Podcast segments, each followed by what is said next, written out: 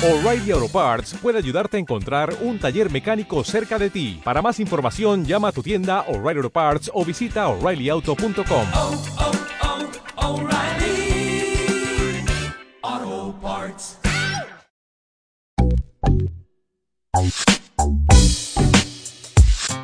Sol Media Podcast presenta Los lunes al fin.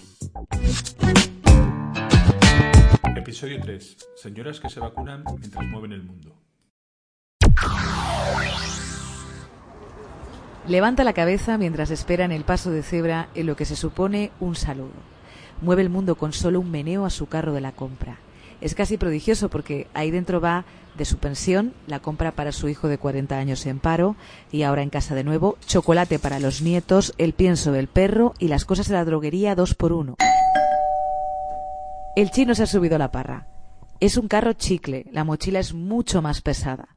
Aurora llegó a Madrid en los años 60, encontró trabajo en una peluquería, fue al cine Capitol a ver el jovencito Frankenstein, se casó. El día 23F fue a recoger a su hijo a la guardería y pasó la noche en vela.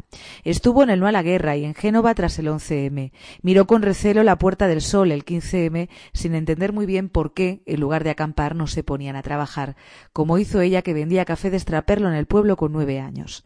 Le prestaron el rosario el día de la primera comunión solo para la foto. A menudo lo recuerda. Tenía algún dinero ahorrado que perdió en las preferentes. No mucho, pero lo suficiente como para recordar que si lo tuviera ahora ayudaría a su hijo unos cuantos meses más. Hasta que todo pase, dice, porque Aurora sabe que esto también pasará. Se lo dice en los años, la experiencia de una dictadura y una transición, y también se lo dice a Eugenia, su amiga, a la que hacía tiempo que no veía en persona por la pandemia. Resulta que Eugenia se cayó por las escaleras en abril del año pasado y la tuvieron que operar de la cadera y estando en el hospital cogió el coronavirus. Ahora observa a su amiga mientras cruza el paso de cebra para ir a comprar el pan. Dos mujeres fuertes encontrándose en mitad del barrio detrás de sus mascarillas. Los que dicen que esto es como una guerra es que no han vivido una posguerra. Dos señoras que se cuelan en la cola del supermercado, que se ríen del pan de masa madre y el tofu que ofertan en la esquina, y a ver quién es el guapo capaz de decir algo. Unas fieras cazando sitios en las terrazas del Paseo de la Florida, a pocos metros de la tumba de Goya. Unas ardillas en Instagram y en las videollamadas todo este tiempo de estado de alarma. Si no fuera por estos ratos.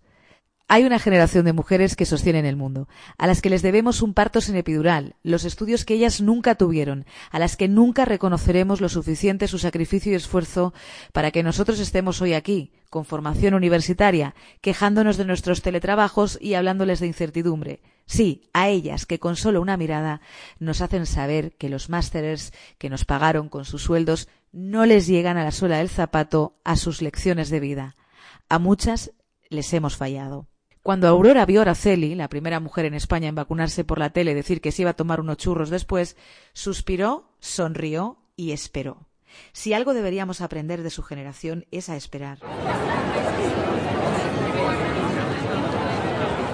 Ella ha tenido que esperar tres horas en el Wanda. Qué manera de aguantar, qué manera de sufrir, con lo sencillo que hubiera sido ir a su ambulatorio. La cabeza alta y la colonia de salir, el abrigo bueno, el espíritu del atlético. Ya me han puesto la primera dosis.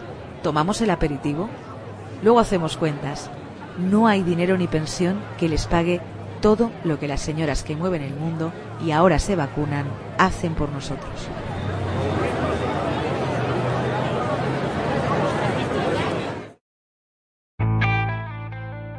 Los lunes al Zoom.